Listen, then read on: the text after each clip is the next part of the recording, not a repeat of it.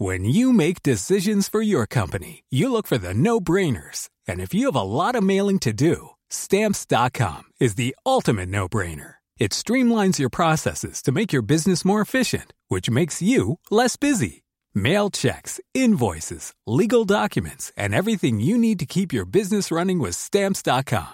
Seamlessly connect with every major marketplace and shopping cart. Schedule package pickups and see your cheapest and fastest shipping options from different carriers. With rates up to 89% off USPS and UPS rates. And with the Stamps.com mobile app, you can take care of mailing and shipping wherever you are. Make the same no-brainer decision as over 1 million other businesses with Stamps.com. Sign up with Code PROGRAM for a four-week trial, plus free postage and a free digital scale. No long-term commitments or contracts. That's Stamps.com.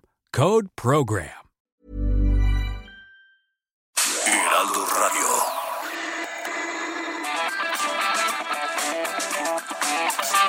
La misma Adela, pero con nueva fórmula. Y ese estilo único, incluyente, irónico, irreverente y abrasivo.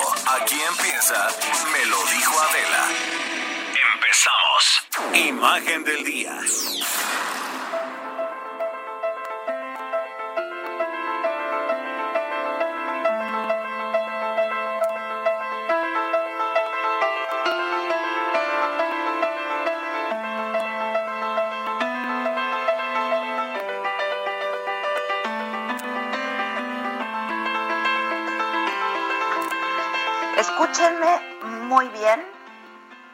Mucha atención, porque de lo que esto se trata es de la infidelidad en los tiempos del COVID.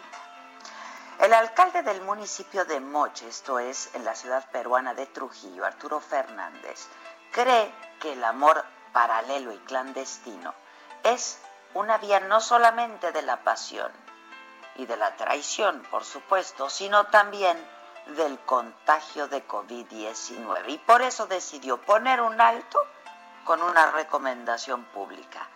Si tienes amante, eso se acabó. Cero contactos con él o con ella porque no sabes con quién estuvo durante el día. No te confíes de nadie, solo de tu familia, porque es con los que vives.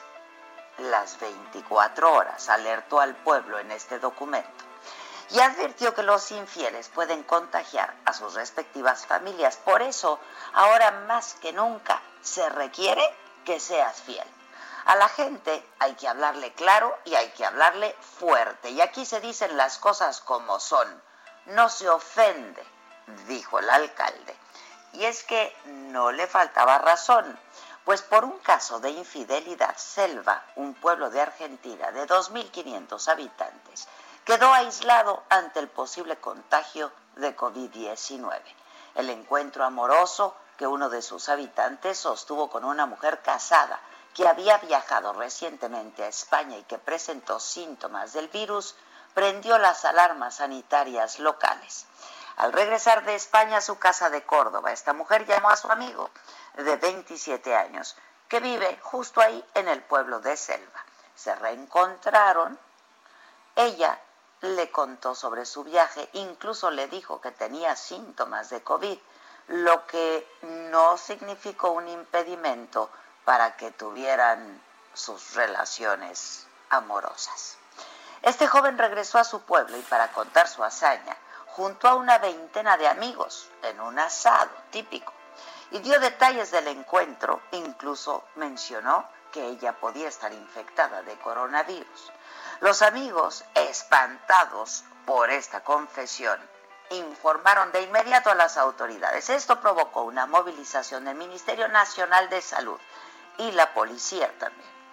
La mujer fue identificada y fue obligada a aislarse con su marido, mientras que el joven amante de Selva, los asistentes al asado y sus familias fueron puestos en cuarentena. Como medida extrema, declararon el confinamiento para toda la localidad.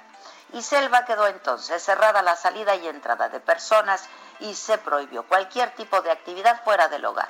solo las salidas a la farmacia y a un pequeño supermercado porque todos los comercios tuvieron que cerrar.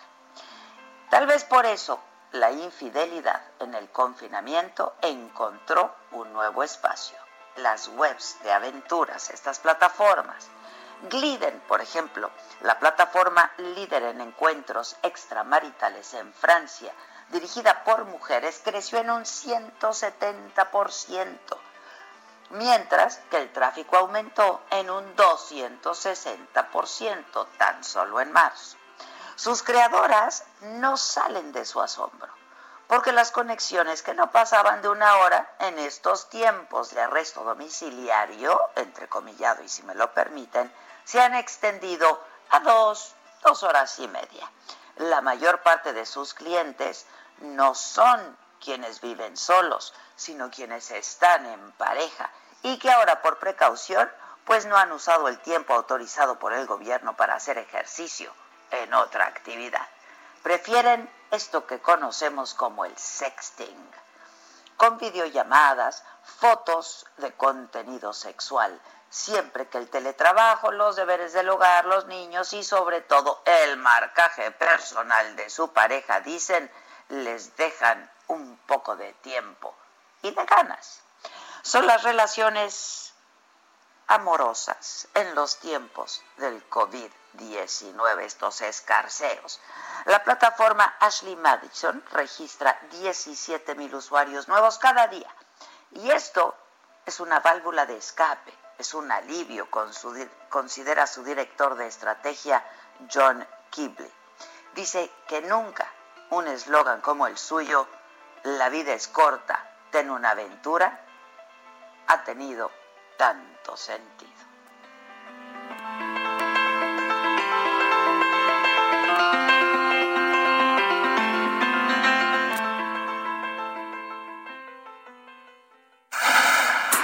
Resumen.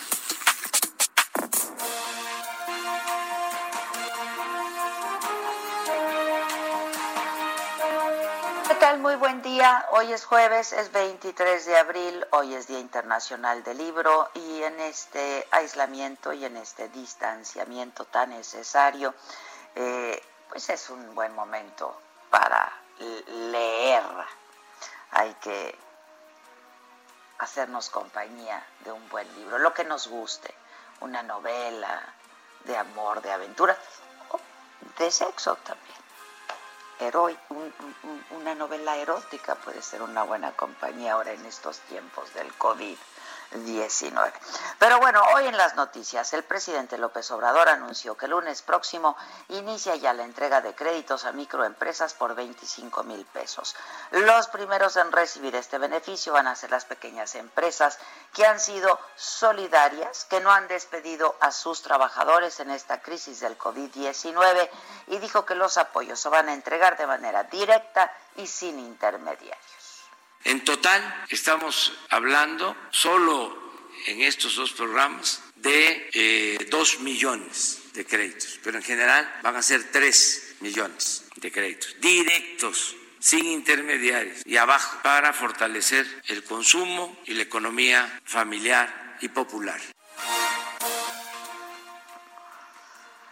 Y la secretaria de Economía Graciela Márquez aclaró que en el caso de los créditos a la palabra para pymes que están dentro y fuera de la economía informal, la única condición es que los beneficiarios estén inscritos en el censo de bienestar. Dijo que es un crédito similar al del IMSS, pero lo manejará economía. Va a depender de este sector. Explicó cómo va a ser la distribución en este caso, qué bancos lo van a operar y cuáles son las metas de este programa. ¿Cuáles son las metas? Pues ya decíamos un millón de créditos, un millón de créditos repartidos de apoyos, repartidos 500 mil en zonas metropolitanas, 300 mil apoyos en el sur sureste y 200 mil en, eh, en el resto del país. A partir del 4 de mayo, con, los avances que llevemos, vamos a empezar a hacer llegar el apoyo de 25 mil pesos a aquellos que hayan eh, aceptado el crédito, que formen parte del eh, censo del bienestar.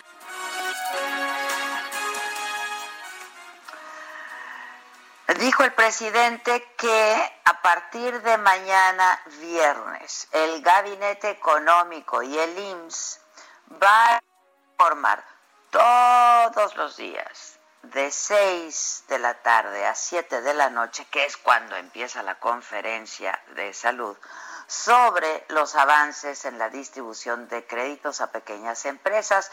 Dijo, va a ser un informe similar al que presenta todos los días la Secretaría de Salud sobre el COVID-19. Pues estaremos llenos de conferencias ya. A partir de mañana, este equipo va a estar de 6 a 7 todos los días hasta que se terminen de entregar los 2 millones de créditos. Y aquí diariamente se va a ir dando a conocer cuántos créditos se han otorgado. Hablando de dineros, la inflación en la primera quincena de abril llegó a su nivel más bajo desde el 2015, reportó el INEGI, registró una reducción del 0.72%, la inflación anual se ubicó en 2.08%. Los precios más bajos se registraron en gasolinas, electricidad, jitomate, tomate verde, mientras que el huevo, la cerveza, azúcar, frijol, arroz, refrescos y automóviles presentaron los precios más altos. México registra 10.544 casos de COVID-19, 970 defunciones de acuerdo al más reciente reporte oficial que fue dado a conocer ayer por la noche.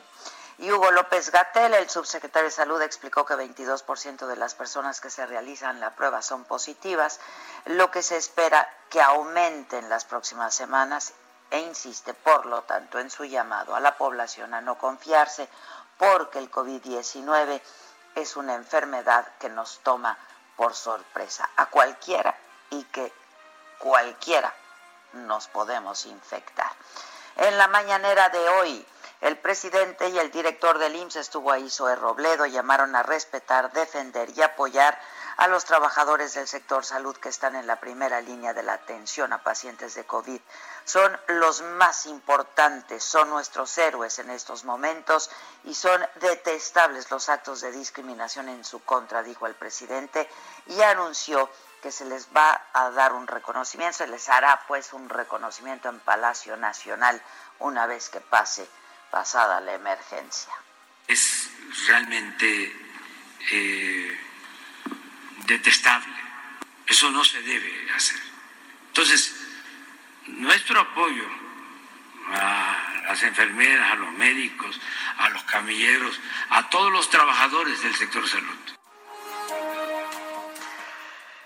La Ciudad de México recibió la unidad temporal contra COVID-19 que ha sido habilitada en el centro Banamex. Ya les hemos hablado de esta, esta iniciativa. Va a tener capacidad para atender hasta 874 pacientes contagiados de COVID. Va a comenzar a operar el próximo lunes ya hasta julio próximo, cuando se esperan pues los meses más críticos de esta pandemia. La unidad temporal COVID es un proyecto de donación de 16 fundaciones y empresas y se habilitó en 16 días. El SAT, el Servicio de Administración Tributaria, extendió, esto se anunció ayer, hasta el 30 de junio el plazo para que las personas físicas presenten su declaración. Eh, la fecha límite era 30 de abril, ahora ya se extendió hasta el 30 de junio. Eh, el organismo informó que al 21 de abril se han presentado 4.252.450 declaraciones de personas físicas.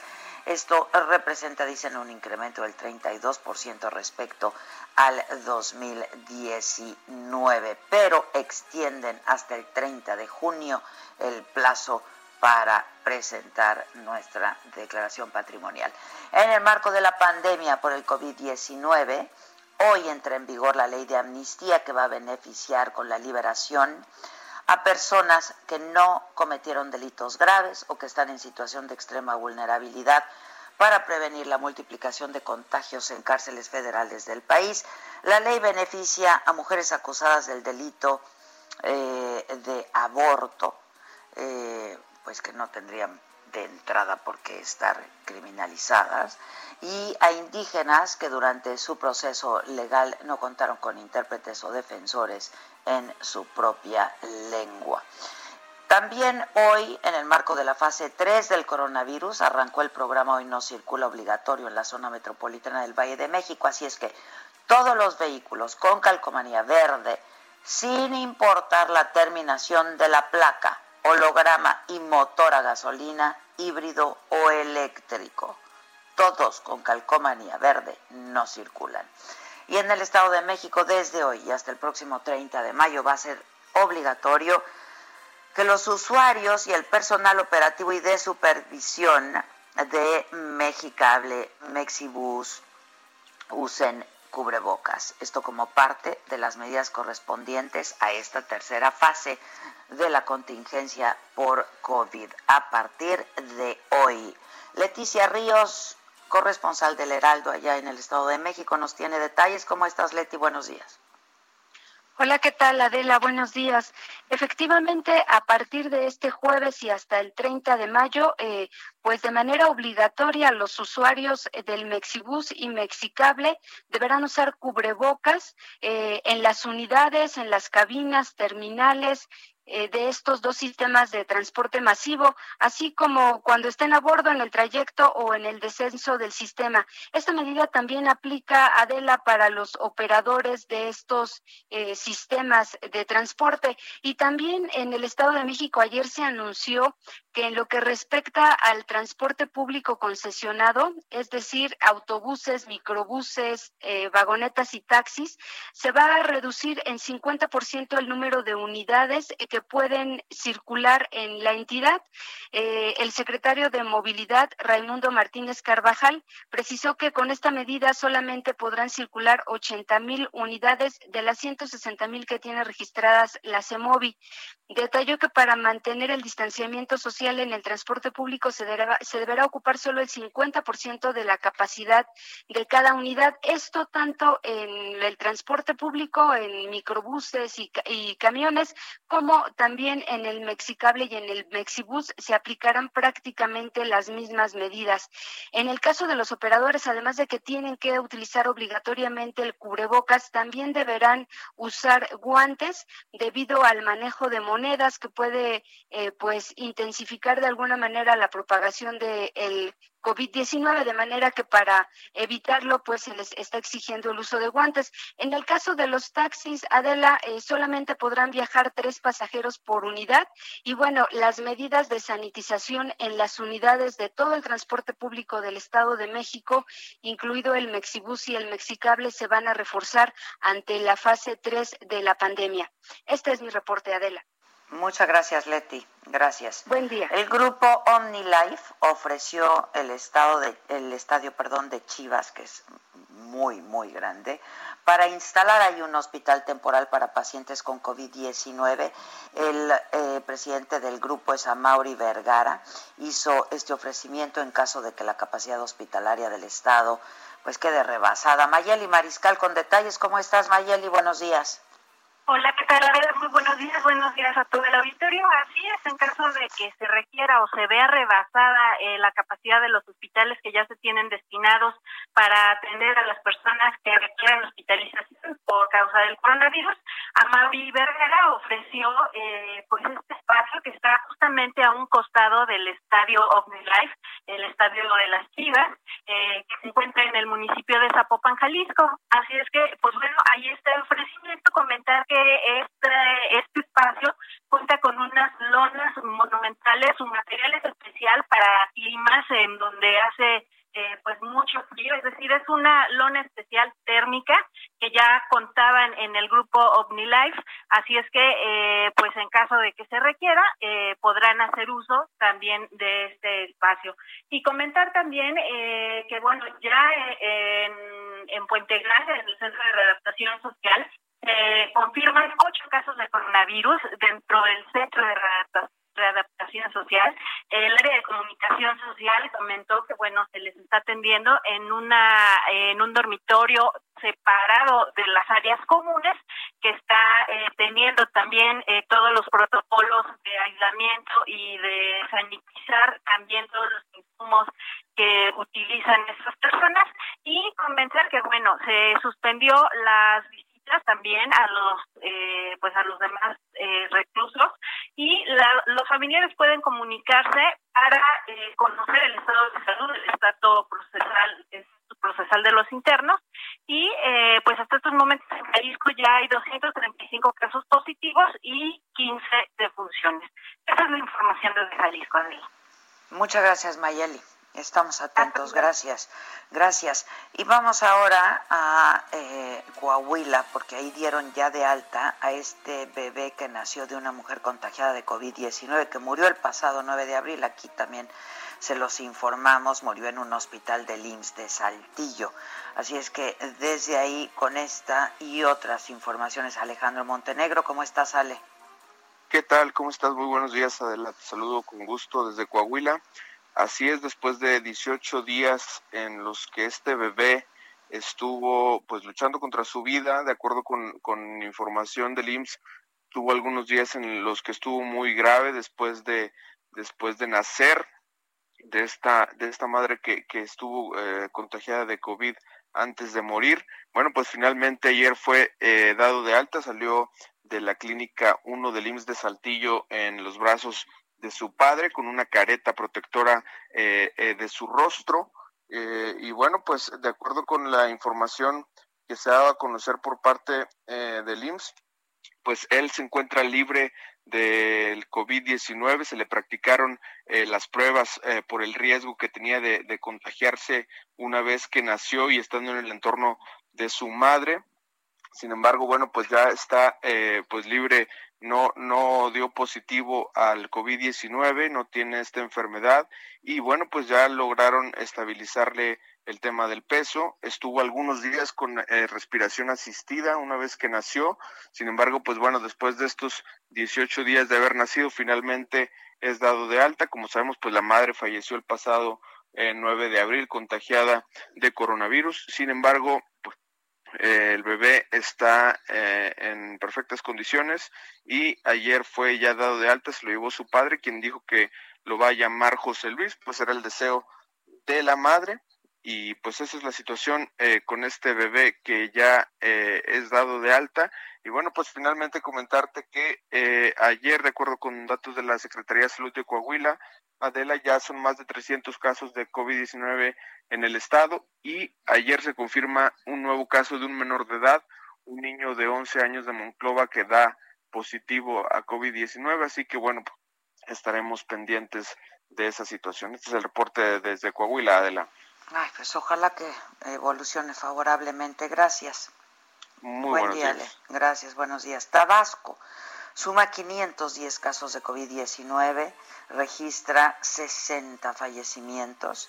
44% de los pacientes se han recuperado, a 139 personas hospitalizadas en el estado por enfermedades respiratorias. Se les va a realizar la prueba de COVID-19.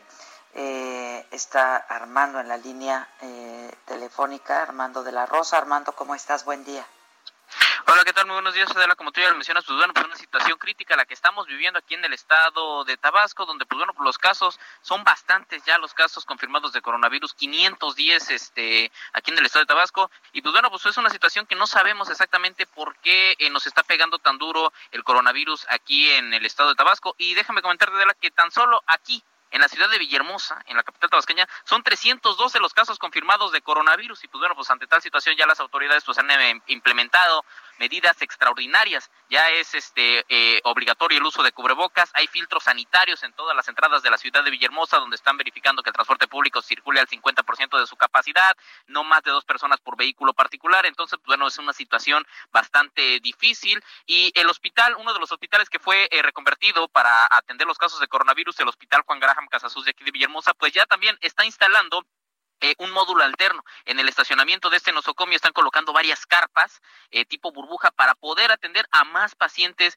eh, que han sido este pues casos confirmados de coronavirus. Y como dato curioso, Adela, te comento la pregunta de que no sabemos exactamente por qué tenemos tantos casos aquí en Villahermosa es porque no fuimos de los primeros estados en tener casos confirmados de COVID-19. De hecho, en Chiapas se reportó primero un caso antes que aquí en Tabasco. Sin embargo, pues bueno, pues la situación de los contagios se ha incrementado y todos los días, pues bueno, pues este los propios titulares de la Secretaría de Salud mandan un comunicado pues anunciando más casos. De hecho, el gobernador de aquí de Tabasco, Adán Augusto López Hernández, dio positivo a coronavirus y hasta el momento permanece en cuarentena. Y la secretaria de Salud eh, de aquí de Tabasco, Silvia Guillermina Roldán Fernández, pues también estaba ofreciendo varias ruedas de prensa, actualizando diariamente lo que ocurría, pero estas ruedas de prensa se tuvieron que abandonar luego de que eh, la doctora Silvia Guillermina Roldán Fernández pues también se enfermara de coronavirus. Entonces, pues, bueno, son dos funcionarios de alto nivel aquí en el estado que pues están desafortunadamente contagiados de la enfermedad. Entonces, pues es una situación eh, que tiene alarmada a la sociedad tabasqueña, que pues bueno, pues que nos hemos dado cuenta de que las medidas aquí no han dado eh, ningún resultado y que los contagios siguen aumentando diariamente junto con la cantidad de personas fallecidas. Dime algo, dime algo Armando, eh, ¿las medidas tomadas han sido seguidas a cabalidad, el distanciamiento social, etcétera? En lo personal te puedo decir que creo que no. Creo que la gente aquí en Tabasco está enterada de las medidas, conoce la gravedad del peligro, pero no está tomando conciencia. O sea, más allá de que las autoridades lo han dicho y lo han este, casi casi rogado, la gente no está haciendo caso. De hecho, cuando se entró en la fase 3 y cuando se anunciaron nuevas restricciones a la movilidad aquí en la ciudad de Villahermosa y en general en el estado de Tabasco, pues ayer se pusieron estos puntos de verificación en las carreteras y la gente discutía con los agentes de tránsito, con la policía, eh, no usaban cubrebocas, sabían de la reglamentación, sabía que era peligroso, pero siguen sin usar cubrebocas, siguen sin este guardar la sana distancia y muchos comercios pues han eh, optado por no acatar las disposiciones y siguen operando sin complicaciones. Pues ahí está tu respuesta, ¿no? Pues tal vez. Este... Sí, así es. Entonces, pues es una situación difícil la que estamos viviendo aquí en Villahermosa, aquí en general en el, estado de Tabasco, justamente el estado natal del presidente Andrés Manuel López Obrador. Así es, y hoy habló de eso el presidente en la mañanera, justamente. En Palenque habló de, también de Palenque, de, de, de Chiapas, este, y habló del estado de Tabasco. Bueno, este, pues vamos a estar atentos y ojalá que la gente, pues viendo eh, lo que está pasando y la realidad de lo que está pasando, este, pues ahora sí, eh, pues se ajuste, ¿no? A estas medidas y sobre todo al aislamiento, a quedarse en casa, pues. Pues sí, efectivamente eso esperemos y ahorita te comento, por ejemplo, ahorita este pues estoy haciendo un recorrido en varios puntos eh, de estos eh, de verificación este sanitaria y pues puedo decir que no se ve como si fuera una ciudad con cuarentena, veo muchos vehículos, mucha gente pasando a mi lado, de hecho viene pasando un adulto mayor aquí al lado de mi vehículo y no trae cubrebocas. Entonces, pues bueno, es una situación bastante eh, complicada la que estamos viviendo aquí en Villahermosa, Tabasco, y pues vamos a estar muy al pendiente de la información para saber exactamente si empiezan a disminuir los casos o hasta qué punto podemos llegar aquí en la capital tabasqueña. Eh, ahora, ¿se ha hablado por parte de la autoridad de mecanismos para hacer cumplir estas medidas o no? Eh, pues ¿Mecanismos eh, e, extraordinarios? Pues fíjate que en ese sentido ayer hubo una polémica porque eh, pues el decreto oficial lo emitió el gobernador donde pues bueno pues suspendía la movilidad, suspendía varias cosas, pero como tal a la gente no la están multando por andar en la calle sin cubrebocas, o sea el cubrebocas ya es obligatorio en el estado de Tabasco por decreto, pero no hay como tal una multa, es decir, si un policía eh, ve a una persona sin cubrebocas en la calle solamente lo regaña, les dice oiga pues tienen que utilizar cubrebocas, de hecho ayer me tocó ver a varios policías regañando a ciudadanos que no usan cubrebocas, pero como tal no hay una multa, incluso el gobierno del estado desmintió una multa de 1.500 pesos aplicada a un ciudadano de Jalisco. Estuvo circulando esa imagen aquí en Tabasco, argumentando que era de aquí del Estado, pero el propio gobierno tuvo que desmentir, decir, no, solamente eh, es como una especie de regaño. Se le combina a la ciudadanía eh, a que precisamente se les invita, se les invita. En el, en el, caso del transporte público, ahí sí hay algunas multas. En el caso de los transportistas que incumplan eso, la Secretaría de Movilidad los infracciona. Y en el caso de los vehículos privados también hay una multa, pero todavía no se ha aplicado ninguna a ningún automovilista. Pero ayer también empezaron estos filtros de revisión y estas restricciones de que solamente dos personas por vehículo particular. Entonces así están este, las cosas. Ya. Bueno, este, pues muchas gracias. Cuídate. Gracias, Armando. Un abrazo. Gracias. En el escenario internacional, la Organización Mundial de la Salud advirtió que el mundo está lejos de contener al nuevo COVID-19 y dijo que este nos va a acompañar durante mucho tiempo. Insisten en que sigue siendo extremadamente peligroso. La mayoría de la población es susceptible de contagio y piden a los países no caer en la autocomplacencia para que puedan volver a resurgir de la epidemia, porque todavía queda un largo camino por recorrer. En el mundo, 2.634.000 personas se han infectado ya de COVID-19 y 184.000 aproximadamente han muerto. China hoy anunció que va a donar a la Organización Mundial de la Salud justamente 30 millones de dólares adicionales para la prevención y el control de la epidemia y apoyar el desarrollo de los sistemas de salud en los países menos ricos. La semana pasada Estados Unidos suspendió sus contribuciones, se acuerdan, aquí se los informé también a la OMS, por considerar que la OMS ha sido demasiado benévola con China.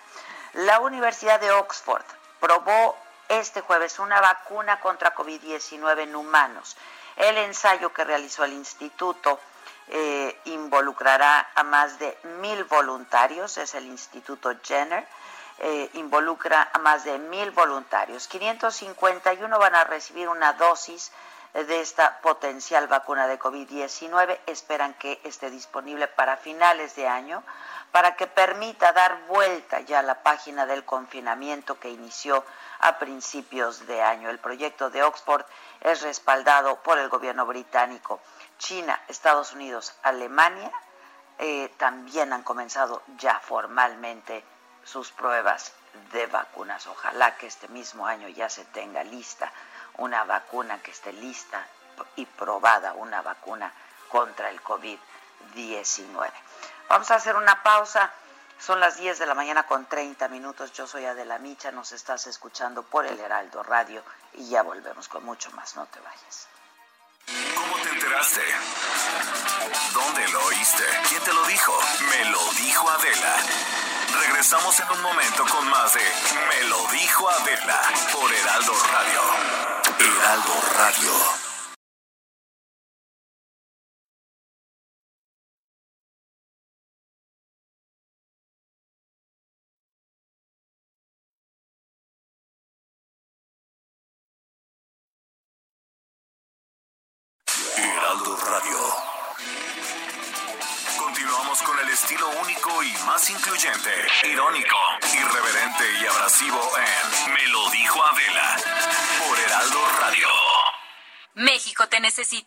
Si eres profesionista o mano de obra calificado en el área de salud, capturista o afanador, inclusive si eres civil o militar en situación de retiro, en estos momentos de contingencia provocados por el COVID-19, la Secretaría de la Defensa Nacional, a través del Plan DN3E, te convoca para que te integres al esfuerzo conjunto y apoyes a los mexicanos afectados por esta situación sanitaria. Con tu valiosa ayuda, superaremos esta pandemia. Intégrate. Para mayor información, visita nuestros sitios oficiales o acude a la zona militar más cercana a tu domicilio. México te necesita, porque unidos somos la gran fuerza de México.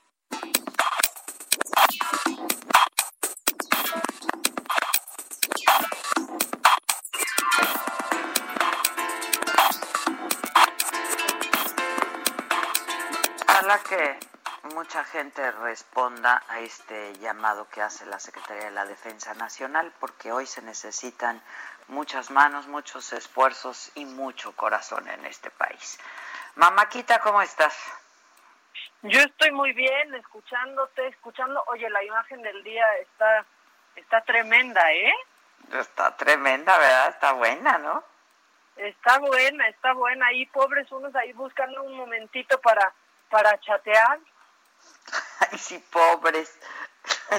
Pobrecito. Pobres, pobres nada, pobres nada, es una traición. Sí, la verdad es que sí. Oye, esta imagen que me esta imagen que vimos ayer y que circuló por todos lados de eh, pues unos camilleros en una ambulancia del Instituto Mexicano del Seguro Social eh, al que se les cae un paciente es terrible, ¿no? Es terrible y la verdad es que estuvo circulando ayer eh, todo el tiempo y hoy justo, esto ocurrió antier, según dijo hoy el director del IMSO, e. Robledo, porque hoy justo habló de eso en la mañanera. Este ocurrió antier esto y bueno, pues sí, es, es, es terrible porque híjoles, es una sacudida y, te enfrenta con esta realidad que estamos viviendo y pues un, no sé, falta de pericia de, o, o, no lo sé, o a lo mejor sobrecarga de trabajo, ¿no? También. Pues sí, este, hoy lo, lo explicó un poco Zoe, Zoe Robledo, ¿no? Diciendo que pues no debería de haber escarnio, que traen aparte pues el equipo de la de la camilla especial más el equipo que traen que traen ellos que es un hombre de 30 años que de la caída se encuentra se encuentra bien. Y algo que dijo también es que bueno pues cuando se hacen bien las cosas no se no se dice pero nada más pasa esto y, y se hace escarnio. No bueno es que se asume que se hace bien eso. Pues y evidentemente o sea, una imagen así se va a hacer viral pues, y de eso se trata las noticias y la información. Este, Mamáquita, regreso contigo en, un, en unos minutos más porque tengo la línea telefónica, lo estuvimos buscando en estos días y ya lo tengo finalmente. Eh, el doctor, al doctor Elías Moreno Brizuela, él es expresidente de la Comisión de Salud y Seguridad Social del Senado y eh, pues trae eh, mucha información sobre casos de sarampión en nuestro país. Hemos hablado mucho de eso, sobre todo en la Ciudad de México, en la alcaldía Gustavo Amadero, se concentran cuatro de cada diez casos de sarampión. Y eh, pues doctor, tú tienes mucha información al respecto, nos conocimos eh, hace algunos años. ¿Cómo estás, doctor? Elías Miguel Moreno Brizuela, ¿cómo te va? Muy bien, Adela, te saludo con muchísimo afecto a ti y a todo el, enorme auditorio que escucha este programa. E igualmente, doctor, y gracias por atendernos. Oye, eh, pues este asunto de eh, del sarampión, ahora que hay un, reporte de, eh, pues un, un, esto es un rebrote de sarampión en nuestro país. ¿De qué se trata, doctor? Qué, buena pregunta, Adela, porque en efecto, ahorita todos los reflectores apuntan hacia el COVID-19 y se han dejado de lado muchos problemas sanitarios que existen. Eh, yo sostengo que realmente hay un verdadero desabasto en el sistema de salud en este momento en nuestro país, en todos los sentidos, desabasto médico, desabasto de vacunas. Y el ejemplo más específico es que desde tenía 25 años que no había un caso de sarampión en México. Estaba erradicado, ¿no? Sí, estaba Desde 1995 estaba totalmente erradicado el sarampión y el 22 de febrero de este año se reportan los dos primeros casos en menores de edad. Eh, esto, como bien lo decías, en Gustavo Amadero, en Álvaro Obregón, se han venido incrementando estos casos día tras día hasta llegar en dos meses a 150 casos reportados y aceptados por la Dirección General de Epidemiología de la Secretaría de Salud. Esto hasta el día 17 de abril, tengo el corte hasta el 17 de abril, pero eh, creemos por algunos registros y por algunas llamadas que he hecho con médicos, yo soy médico de profesión, soy cardiólogo, y me he comunicado con médicos de Veracruz, de San Luis, de Tabasco, y me dicen que hay casos ya reportados allá en aquellas entidades que aún no aparecen en el reporte epidemiológico.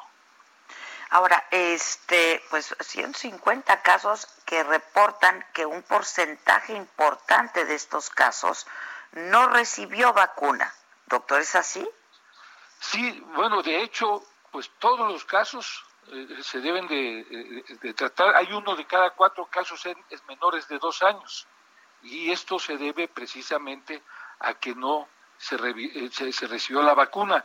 Nosotros hicimos una denuncia hace algún tiempo que en 2018 no se hizo una compra correcta de vacunas, se dejó, se dejaron de comprar vacunas en 2019, se compró la triple viral porque así se llama. Hay dos tipos de vacuna para sarampión, la doble viral y la triple viral. La, más común es la triple viral. La triple, ¿no? Así es para rubiola, paperas y sarampión. Y sarampión. Entonces se encontró por la COFEPRIS que la vacuna carecía de potencia para sarampión, para rubiola, después otra carecía de potencia para rubiola, y esta, la Secretaría de Salud la, la, requisó de todo, de todo el país, porque además era una vacuna que empezó a provocar reacciones en los niños. Eh, por ahí es muy importante decir, Adela, que hay una cartilla nacional de vacunación. Recordemos esta cartilla, cartilla nacional de vacunación, cuando un niño se va a inscribir en una escuela, tiene que presentar todas las vacunas. Bueno, ya, ya ni siquiera eso se está cumpliendo, ha sido laxo. Yo, yo insisto y yo pediría que a través de, de estos micrófonos, Adela, las autoridades retomen la importancia de esto, que la cartilla de vacunación vuelva a ser nuevamente tomada en cuenta porque es la única manera de asegurar que nuestros niños estén vacunados y que no pase esto. El sarampión, ojo, el sarampión es mucho más contagioso, por ejemplo, que el COVID. Estudios demuestran que una persona puede eh, contagiar entre 12 y 18 personas más. En cambio, en cambio el coronavirus estima que eh, eh, que, una persona contagia entre 2 a 4 personas y la influenza entre 1.3 y 1.4 personas. O sea, es sumamente contagioso el sarampión. ¿Y, cuáles son eh, las consecuencias del sarampión? También si para el auditorio en beneficio de nuestra audiencia, si puedes hablar de esto también, doctor. Sí, como no, Adela, mira, el sarampión es una infección que generalmente se presenta en los niños, es una infección como cualquier virosis que aparece una, manchas este, rojas, en un eritema en la piel y que eh, tiene un signo patognomónico que se llama manchas de Koplik, que son manchitas blancas que aparecen en la mucosa de la boca de los niños o de la persona que tienen. Esta, esta enfermedad es una enfermedad que es muy, muy, muy fuerte, da mucha sintomatología, fiebre, escalofríos, ataque al estado general, eh, dolor de huesos, dolores musculares, y tiene una tasa de letalidad afortunadamente baja, de 1.1. Si la comparamos con la tasa de letalidad del coronavirus, que es de 6, pues es menor, pero puede provocar complicaciones como es la encefalitis en niños. Hay niños que quedan eh, dañados después de sufrir un, un sarampión. Y en los adultos, esta enfermedad es mucho más complicada, puede llegar a, ocasionar incluso la muerte. Y ahora eh, eh, estábamos hablando de eh, la alcaldía de la Gustavo Madero, por ejemplo, ¿no? Este, que tiene estos problemas, Álvaro Obregón, Miguel Hidalgo, Tlalpan también de Sarampión, este, y pues sumado también a pues que traen casos de COVID importantes también doctor. Sí, bueno, realmente eh, estamos muy preocupados eh, por lo que está pasando en México con el COVID-19 también.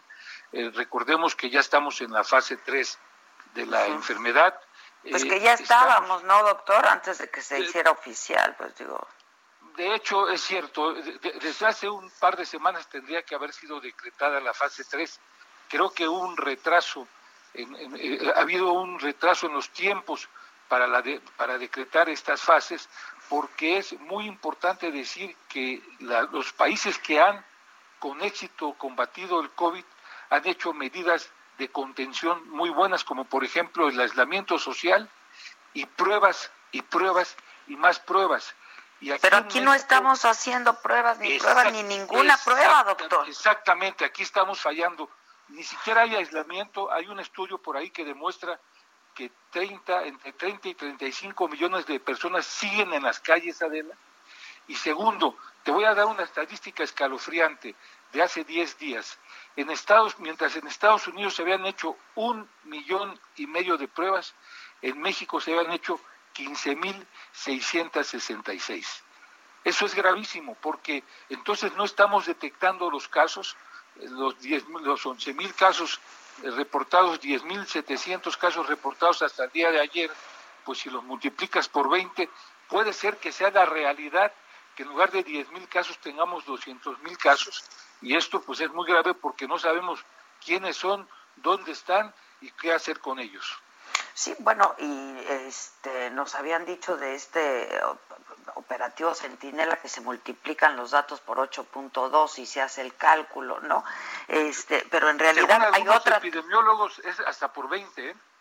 Hasta por 20. Imagínate, doctor. Y hay otra tabla que es escalofriante, que yo he estado comentando también en, días recientes con el auditorio, en donde justamente hablan de esto a lo que tú haces referencia.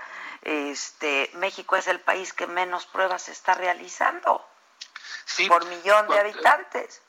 Cuando, te, te, repito, cuando en México se habían hecho 15.666, en Alemania se habían hecho un millón, en Chile, que es un país mucho más chico, se habían hecho 60 mil pruebas. Es decir, los países que han enfrentado con éxito, que han contenido el COVID, han hecho muchísimas pruebas y de esa manera han logrado seguir y detectar y mandar a los hoteles de cuarentena a los, a los pacientes y de esta manera han podido controlar la, A ver, doctor, tú fuiste Tú fuiste secretario de Protección Civil con Marcelo Ebrard cuando fue jefe de gobierno aquí en la Ciudad de México. A mí, ayúdame a entender esto. ¿Por qué no están haciendo pruebas? ¿Porque no hay pruebas? ¿Porque no compraron? ¿Porque no hay en... ¿Qué pasa?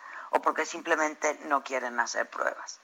Mira, no lo entiendo. Yo creo que, tienen temor a enfrentar una, una realidad, eh, tienen temor a decir que hay demasiados casos y que pueda haber una crisis mucho mayor, pero la manera de enfrentar, la mejor manera de enfrentar es haciendo pruebas. Yo te voy a poner un ejemplo, y, no me gusta ser agorero de desastres, pero me preocupa mucho, por ejemplo, lo que está pasando en Japón y en Singapur. En Japón y en Singapur lograron contener muy bien la, la, la pandemia. En unos cuantas semanas, haciendo aislamiento social y haciendo muchas pruebas, lograron contenerla. Pero ya todo el mundo se, se confió. Vino ya reabrieron.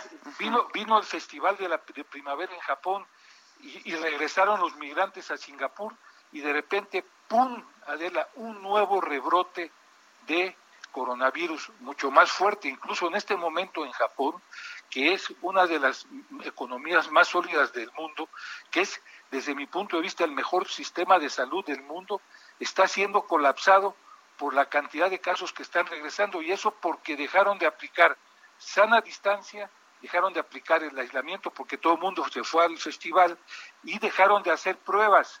Fíjate bien, esto es muy importante, se deben de continuar haciendo pruebas. ¿Por qué hacer pruebas, Adela? Porque si tú detectas gente que hacían en Japón, en Singapur, en Corea del Sur, claro, los, mandas a los pacientes a los hoteles de cuarentena. los aíslas, claro. Los, aíslas de las familias, los aíslas de los amigos, pero no los dejas solos, están todos en un hotel, atendidos perfectamente, recibiendo desayuno, comida, cena, hasta hacen actividades ahí en, los hoteles. Si algún paciente se pone mal, lo envían a un hospital y de esa manera han podido controlar muy bien. Pero en Japón y en Singapur, dos países de primer mundo, se descuidaron y vino el rebrote. Entonces, apenas nosotros estamos en, el primer brote y debemos de ser muy conscientes. Yo soy de los que, como fui secretario de Protección Civil, te lo digo Adela, de los que eh, yo digo que hay que aplicar la fuerza pública para que se puedan hacer perfectamente estas medidas de aislamiento social. Si no, no van a funcionar. Ahora dime algo, doctor, porque otra cosa que todos nos preguntamos y es, de lo que se habla, ¿esto tiene fin? ¿O, no, o no tiene fin hasta que no haya una vacuna? no se conoce muy bien cómo, cómo actúa el COVID-19. No, no, la verdad es, que se sabe poco del virus. Llegó, llegó para quedarse, desgraciadamente. Según algunos especialistas, infectólogos y virólogos, dicen que solamente deja inmunidad por tres meses, es decir, te da... ¿Nada más? Y a, sí, y a los tres meses puede volver a darte. Algunos dicen que no, que es una inmunidad estacional como la influenza. Si es como la influenza, que parece que es, lo, que ojalá sea además así, entonces con una vacuna tú quedarías protegido durante todo el año. Todo el año. Tienes que volverte a poner otra vacuna al siguiente año cuando se acercara a las fechas donde hay frío, porque el virus vive mucho mejor en el frío y en, la humedad. Entonces, eh, pero va a tardar todavía eh, entre 12 y 18 meses, es lo que se calcula, para que surja una nueva vacuna. Entonces, eh, esto de pensar que, bueno, ya en mayo, si es que se cumple la fecha de mayo, en mayo ya salimos de la, del COVID y otra vez a la vida normal, no, Adela, no es así. Hay que ser muy cautos, hay que ver qué es lo que pasa, porque ya te repito, ya sucedió en dos países, en dos grandes países, Japón y Singapur, que ya hubo un nuevo brote de coronavirus. Bueno, a ver, nos habían dado la fecha del 19 de abril, ¿te acuerdas? El presidente decía que el 19 de abril ya, esto ya. Mira, esto ha sido, desde mi punto de vista, uno de los graves errores de la actual administración. Creo que el, subsecretario de Salud, Hugo López Gatel, en funciones de secretario, no, le está diciendo, no le está diciendo la verdad al presidente. En efecto, el 26 de marzo fue la fecha en donde el presidente dijo, el 19 de abril se acaba la cuarentena. Y le dijo, ¿verdad, Hugo? Y entonces dijo, sí, presidente, más o menos. Más o menos.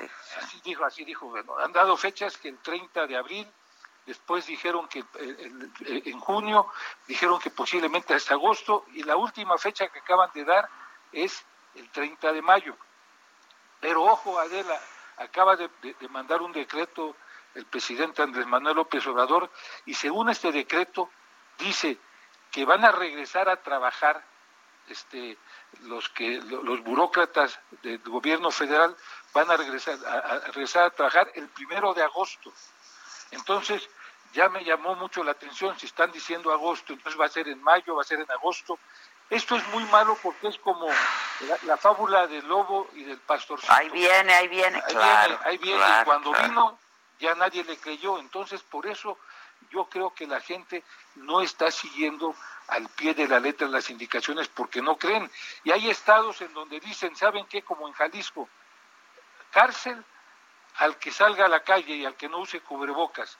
Y en otros estados, como en Veracruz, todo el mundo anda como sin nada, entonces no puede actuarse de diferente manera en el país, se tiene que hacer una uniformidad. Pero es que, a ver, doctor, yo ayer hablaba, por ejemplo, con el gobernador de Jalisco, Alfaro, y le decía, ¿cómo interpretar que cada país tiene que, que, perdón, que cada estado que tiene que buscar sus propios mecanismos, ¿no?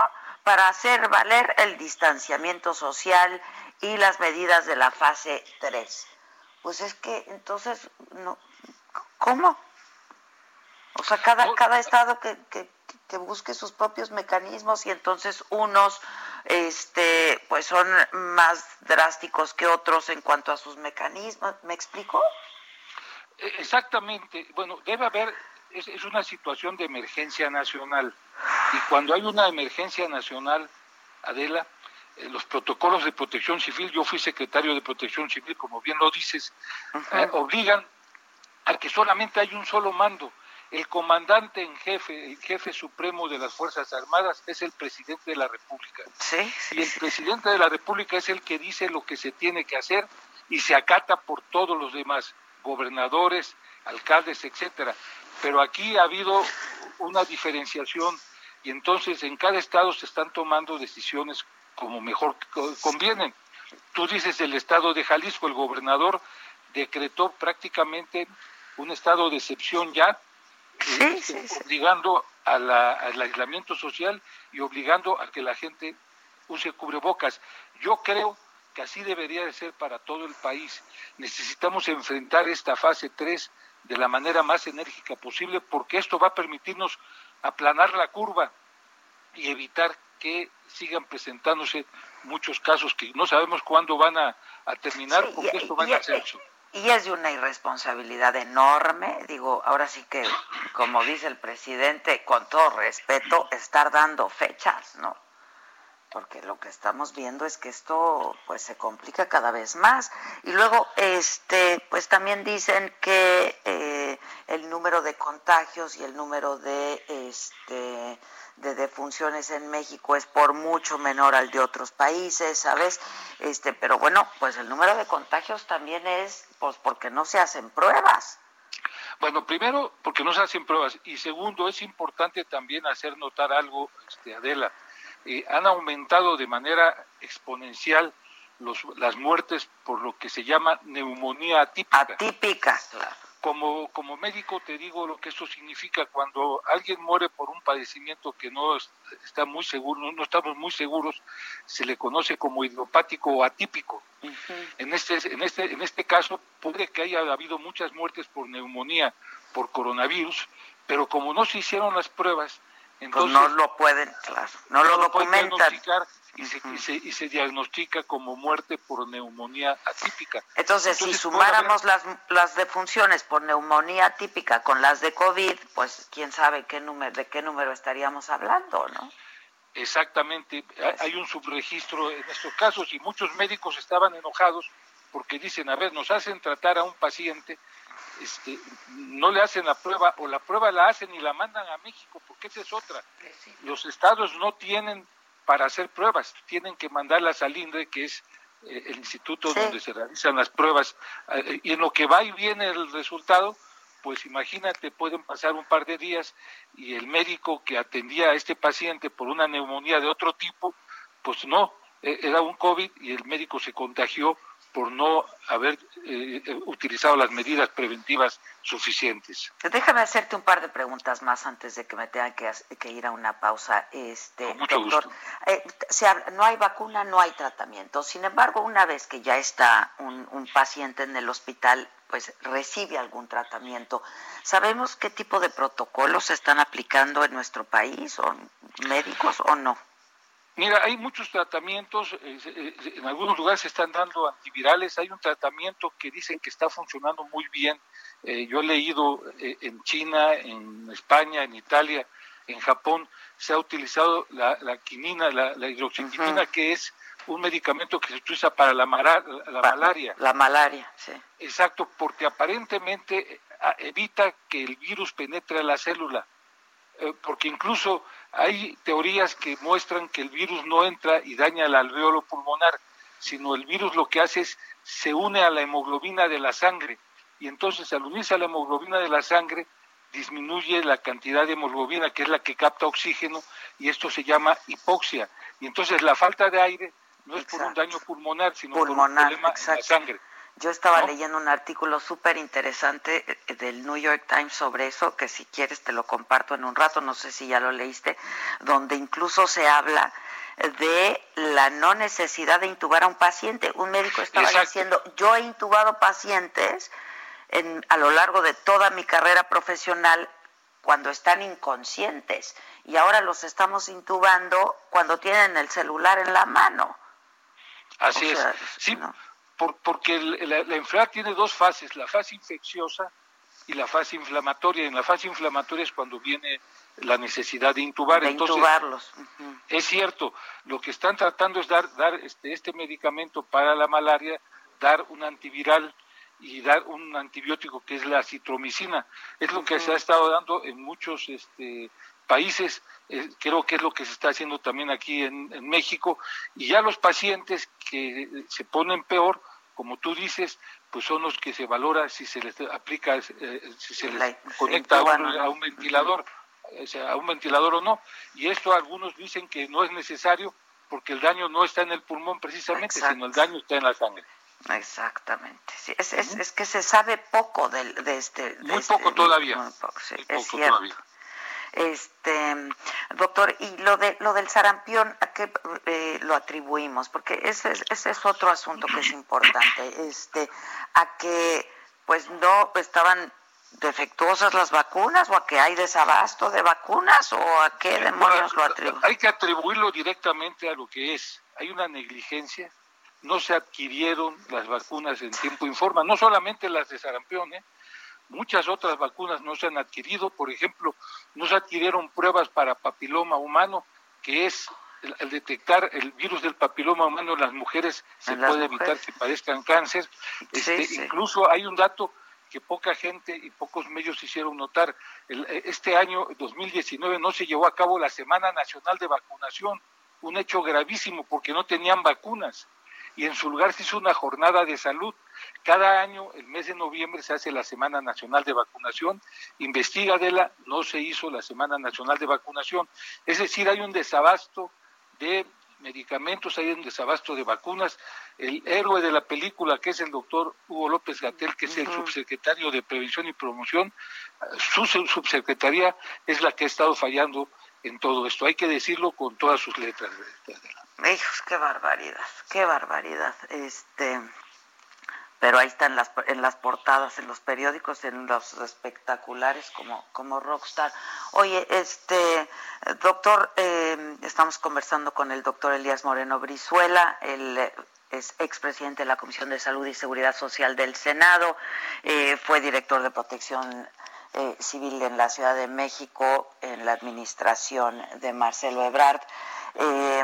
¿Sigues en contacto con Marcelo Ebrard de alguna manera? Bueno, eh, tenemos una, una amistad, tengo tiempo de no verlo, él está mm. su, eh, este, atendiendo como canciller, pues una responsabilidad enorme, y yo, Adela, estoy en la construcción de un partido político que se llama precisamente Frente por la Cuarta Transformación, entonces cada uno ha seguido por su, por su vía, pero tenemos una buena amistad. ¿Por qué le está coordinando este esfuerzo ahora, no? También. Eso es lo que salió en las noticias que Marcelo iba a estar al frente, que lo cual me parece una gran decisión, porque conozco la gran capacidad que tiene pues. Marcelo Recasaubón. Digo, nada más te voy a recordar algo. Cuando nos pegó la influenza H1N1, yo era secretario de Protección Civil de la Ciudad de México, Marcelo Obrador era el jefe de gobierno. En cuatro semanas controlamos la fase 1, 2 y 3 México fue el país, el primer país donde pegó la, la, sí, claro, aquí fue el caso cero, sí, claro. Aquí fue el caso cero, fueron 60 millones, ahorita son 2 millones y medio de COVID en el mundo. En aquel entonces fueron 60 millones y hubo 575 mil muertos. En México fueron 71 mil casos y hubo 1.772 muertos.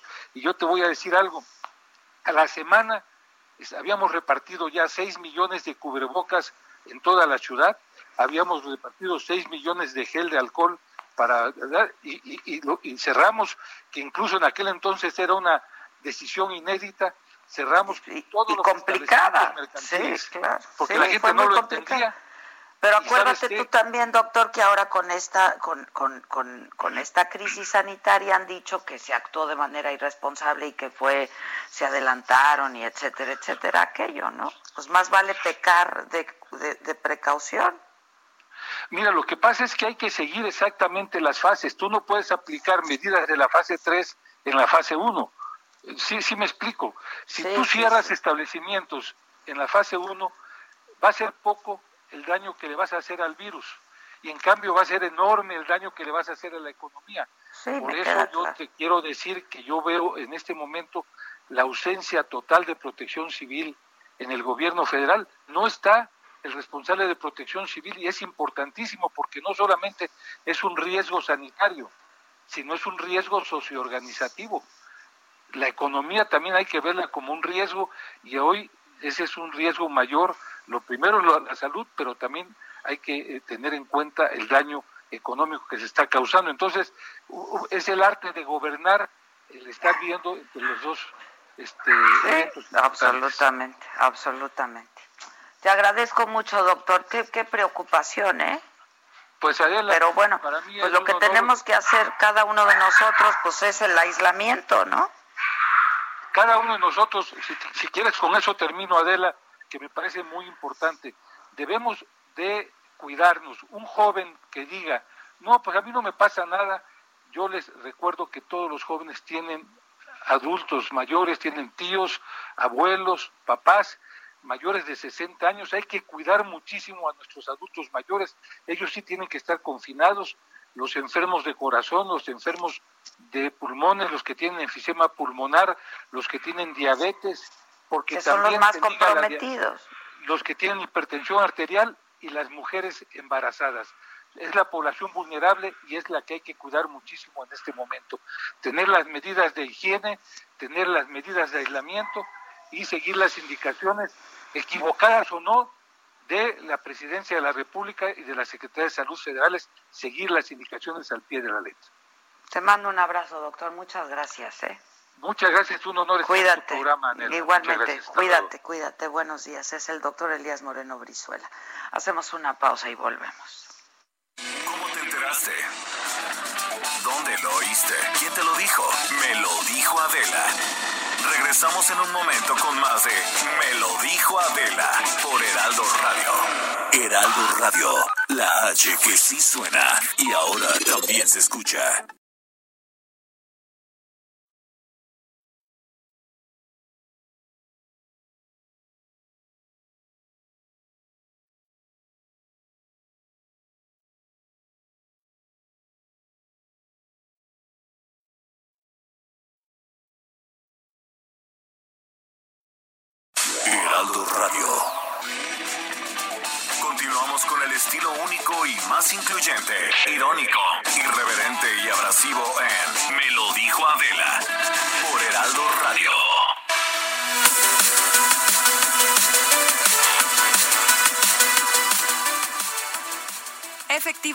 Muchísimas gracias. Y sobre todo por continuar con nosotros, porque en este momento van a conocer una mención súper especial. Y digo mención especial porque se trata de una máscara que nos va a cubrir nuestro rostro. Hay que estar atentos con todas las indicaciones de salud y en este momento pues vamos a platicar al respecto.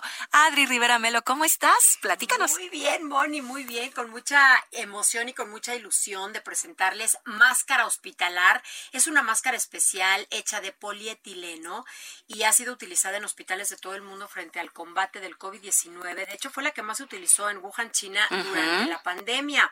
Eh, máscara hospitalar es muy similar a la que utilizan los soldadores para trabajar. ¿Por qué? Porque te protege mucho más y evita que lleves tus manos a la cara, sobre todo a los ojos, para evitar contagios. ¿Qué ventajas tienen? Pues tiene muchas ventajas. Una de, de, las ventajas es esta, ¿no? Que te protege mucho tu cara. Y la otra es que es mucho más higiénica. ¿Por qué? Porque la puedes lavar en casa con agua y con jabón. La máscara hospitalar eh, nos va a ayudar mucho a detener las gotículas de saliva cuando tosemos o cuando estornudamos para evitar el contagio. Súper. Y este diseño te permite seguir utilizando la mascarilla habitual para tener aún más protección. Puedes utilizar tu cubrebocas, tu mascarilla habitual y máscara hospitalar. Perfecto, ¿a dónde marcamos? Ay, la promoción del día de hoy está Exacto. sensacional. Tienen que marcar al 800 mil y se van a llevar cuatro máscaras hospitalar por la mitad del precio de la mascarilla N95 y en la compra de las cuatro máscaras les vamos a obsequiar un kit de SOS Protec que contiene un gel bactericida para nuestras manos y un rolón antimicrobiano especial que nos va a ayudar a proteger nuestras vías respiratorias. Súper, sí, porfa. 800 mil Se las enviamos hasta la comodidad de su hogar. Perfecto, me encanta. 800 mil Hay que marcar en este momento, ¿verdad, Adri? Así es. me hice bolas. Gracias. Continuamos. Que nos mandes el pack no nos interesa. Lo que nos interesa es tu opinión. Mándala a nuestro WhatsApp 5521 53 71 26. En Me lo dijo Adela, te leemos, te escuchamos y te sentimos.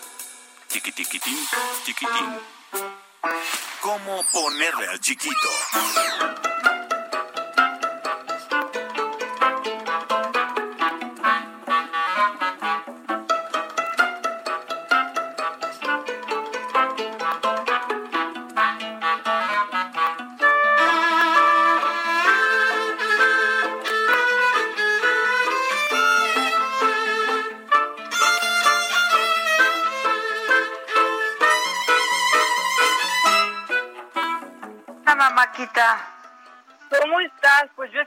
Oye, lo del sarampión está, está, está fuerte. Pero lo del sarampión, pero todo terrible, o sea, hay desabasto de... No compraron vacunas.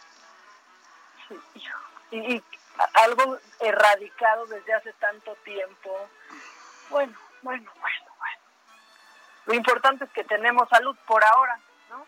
Pues sí, pues sí. ¿Qué quieres? ¿Hacernos llorar o reír? Pues reír, pero rápido el chiquito, porque porque tenemos olvidado al chiquito y, no, se, no se vale, ¿no? A ver, viene. Bueno, San Jorge, es día de San Jorge. Ah, bueno, ese sí, ¿no? San Adalberto, es común, Eulogio común. y Marolo. Eulogio también. El Marolo no. Gerardo también. Y el Adalberto. Gerardo Adalberto también. Y el Marolo. Marolo no conozco, me suena a restaurante. Yo tampoco, pero que eh, suena, ¿no? Así como de, ay, se me antojó una pasta del Marolo. Sí, exacto. ¿No? Porque ahorita yo ando mucho así, ¿tú no, no, no tienes algo que tienes antojo de hacer en cuanto podamos salir? Como de quiero esto de tal lugar. No. Ay, que nos digan. La yo, verdad yo a no, todas horas ando de inapetente de, lugar. todo, ando inapetente, bueno, de casi todo. Lo, lo único que tengo antojo es otras cosas. Ah, ah, canijo. Como de qué otras cosas, haz de cuenta. Pues unos buenos besos y unos buenos abrazos, ¿no? Híjole, sí. Un, unos La abrazos. verdad, O eso sea, no. yo, yo quiero abrazar a mi mamá, o sea, a mis papás. Ya sé. La- Bueno, la- ¿qué, la qué, qué, qué quieres? Porque aquí tenemos que comprar unos colch- cubrecolchones. Ay, bueno, ¿qué, qué hacemos? Tú dime, que ¿por qué unos cubre, cubre colchones? ¿Eh? Pues porque hay que hay que poner cubrecolchones nuevos porque yo ya soy una obsesiva de la limpieza. Este, ¿cómo se dice cuando te da fobia de los gérmenes? Ahora ya estoy como Howard Hughes o ya no sé cómo quién. No, cállate, yo vi, vi, me puse a ver unos reportajes sobre ácaros y yo quiero, o sea, pero quemarlo todo y, y estar en un rincón de mi casa sin tela, sin nada. ¿Ves? Es lo que te digo. Es lo que te digo. Y que el, el, el, el Gabriel no me ha mandado mi cubrecolchón. No, y en esta época, en serio. De veras. Y eso Sí está más necesita. macabrón. Bueno, Pues ¿qué macabrón? Mucho macabrón. Nos arrancamos Bueno, pero espérame, porque tengo a Gabriel. Gabriel, no me has mandado mi cubrecolchón. Eso no es cierto, Adela Micha. Ya te lo mandé. No es cierto. Ah, que yo, yo ya te lo mandé, pero acuérdate que... A mí no me digas mentirosa. Nunca jamás te lo diría con todo lo que te No. quiero. Y yo tengo pesadillas por los ácaros y por todo.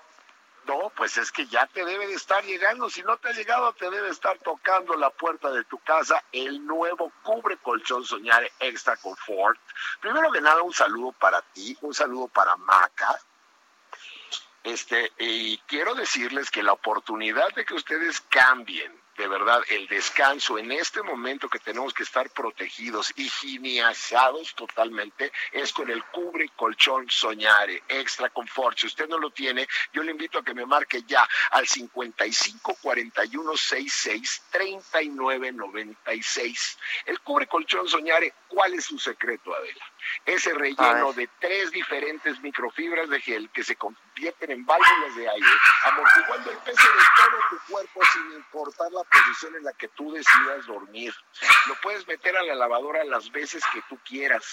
Nunca se deforma, nunca pierde su frescura. Es súper fácil de colocar. Haz de cuenta que es una simple sábana de cajón y tú renuevas tu colchón. No importa cómo sea el colchón actual en el en el que estás durmiendo, si es nuevo, firme, suave, el nuevo cubre colchón extra confort soñare lo renovará. 55 41 66 39 96 si usted me marca o del interior de la república lo puede hacer sin costo los mismos dígitos. 55 41 66 39 96 Adela imagínate que vas a tener en todo tu colchón como una gran almohada una almohada Es lo, que- lo que se puede tener en el colchón.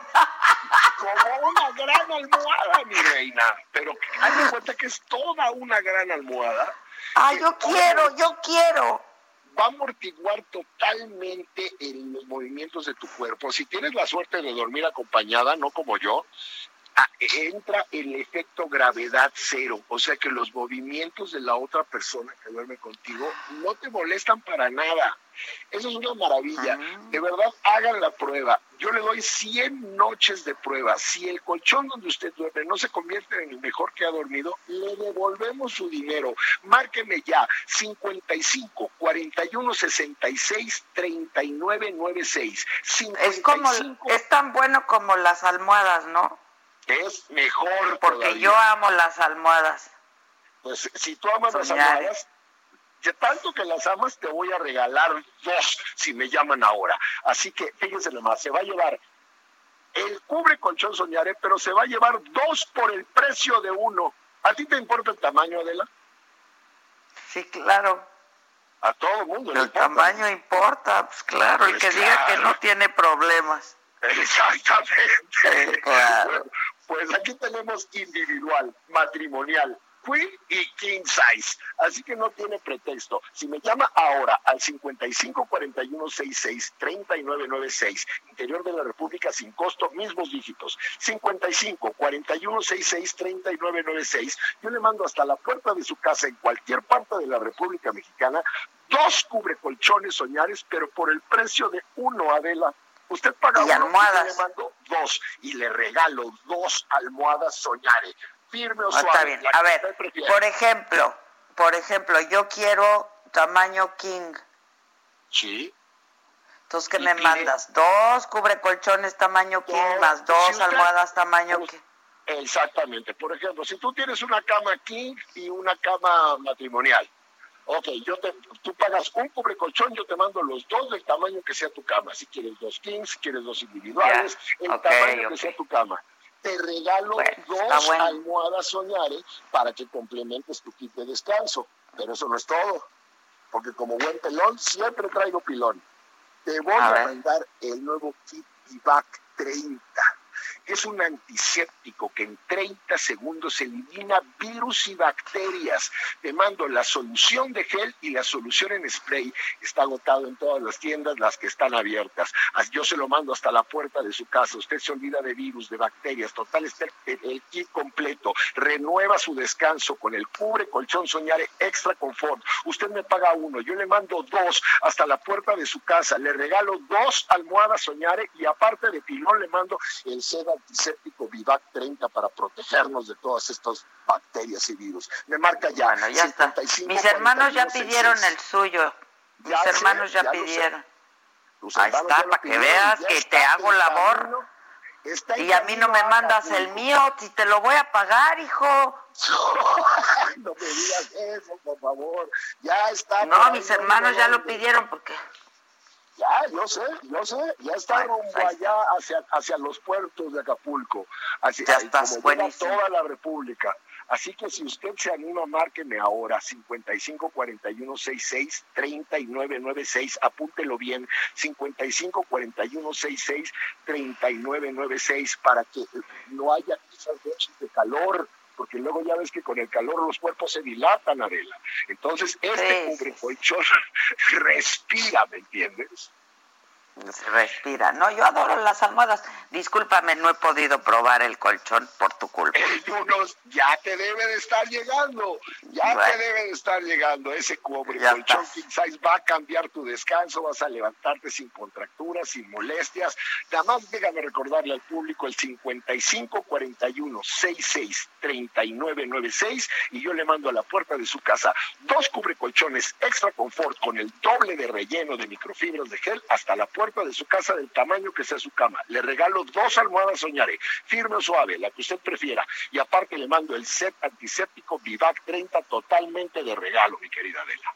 En este caso yo prefiero la suave, solo en este caso. Te mando un abrazo, mi querido Gabriel. Otro para ti, Adela. Bye. Gracias, bye. Vamos a hacer una pausa y volvemos. Hoy tenemos nuestra mesa. Estarán con nosotros, pues ya saben, Zavala y Lozano, y hay mucho de qué hablar con ellos. ¿Cómo te enteraste? ¿Dónde lo oíste? ¿Quién te lo dijo? Me lo dijo Adela. Regresamos en un momento con más de Me lo dijo Adela por Heraldo. Radio.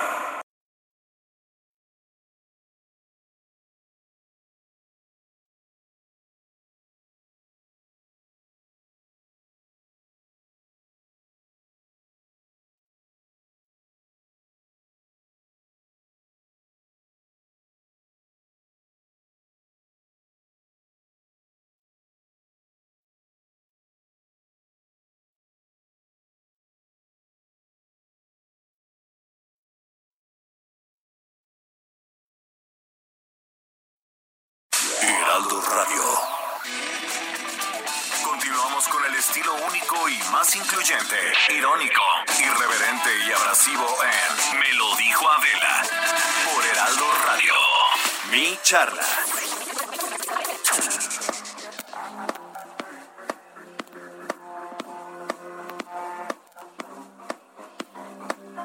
Onda, mis chavos. Mi charla, qué bonito suena. Mi charla y mi chavos. Sí. Lozano Zavala, la maca. ¿Qué onda, muchachos? Bueno, no jode. Porque así es uno en la vida, ¿no? Pero pues, ¿cómo lo que es uno? ¿Cómo crece? ¿Cómo es? Puta madre, en la cosa pública, cómo se manifiesta y cómo puede hacer daño, ¿no? Ah, no, ah, pues, sí. Está cañón, ¿verdad? Ah, bueno, ¿eh? ¿ya estás al aire?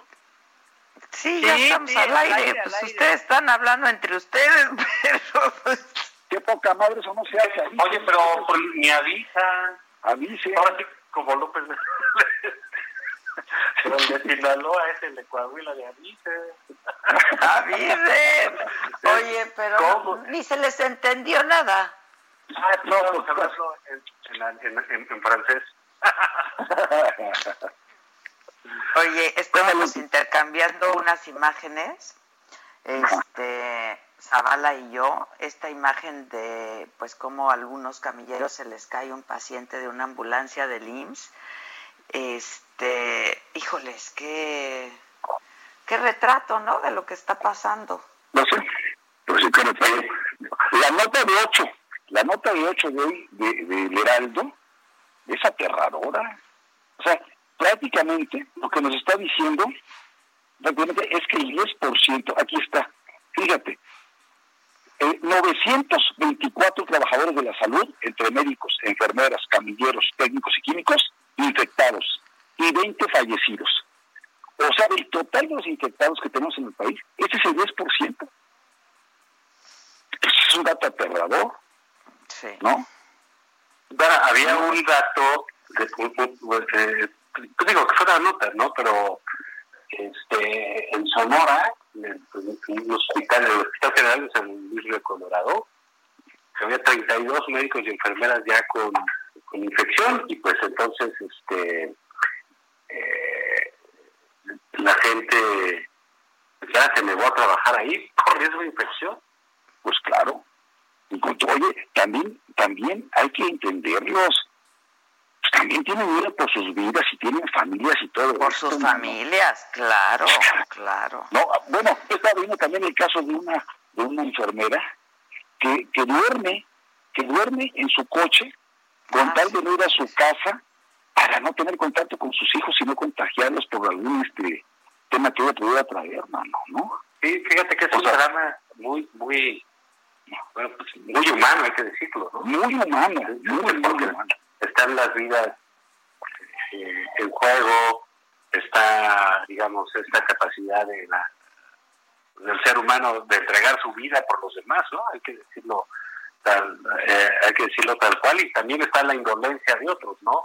La responsabilidad de otros frente desastre, la eh, la indiferencia de otros, este, en, la desgracia común, no, no sé, y con todo y esto, pues podríamos entrar ya a platicar de qué te pareció el plan del presidente para arreglar la cosa económica, Javier. No, bueno, antes, antes de entrar a eso, porque porque ah, tiene razón en dos, en, dos cosas. Así como tenemos nada más héroes, dos. héroes y heroínas, no, héroes y heroínas del, personal médico de la salud que están arreglando sus vidas por nosotros. ¿sí? Y esa indolencia de la que tú hablas se manifiesta en dos expresiones brutales. Una desde el gobierno, que no les den los insumos necesarios y gasten dinero en otras estupideces, no le den lo básico para proteger su salud, se, se, llama negligencia criminal. Y por otro lado, que de la sociedad, lejos de aplaudirles, apoyarlos, apapacharlos, cuidarlos, reconocerles, agradecerles, que seamos capaces y tan cobardes, bueno, que sean tan capaces y tan cobardes de agredirlos hasta aventándoles cloro en la calle, corriéndolos, rayándoles sus coches, etcétera, es no tener madre, la verdad. Como aquí en estas, en este tipo de crisis, sabe lo mejor y lo peor del ser humano, no me queda, no me queda la Sí, sí, sí.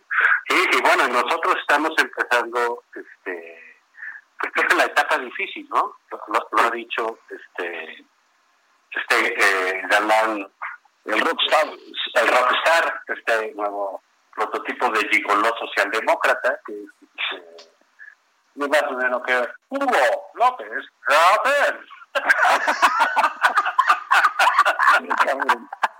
Sí, sí, sí. Qué, frivolidades. No, no, qué frivolidad. No, no, no, no, qué frivolidad. No, no, Pero fíjate, hay, hay, que, hay que decir una cosa. Eh, sucede con estas revistas eh, llamadas del corazón, ¿no? que, que se dedican, digamos, al, al tono frívolo, al aspecto rosa, que se le dice de la vida, y que, y que son un poco entre... En, en México estas revistas sociales están muy degradadas porque pues no hay realeza, no hay los grandes Sí, chiquito y lo, ocupa mucho de ese espacio la politiquería.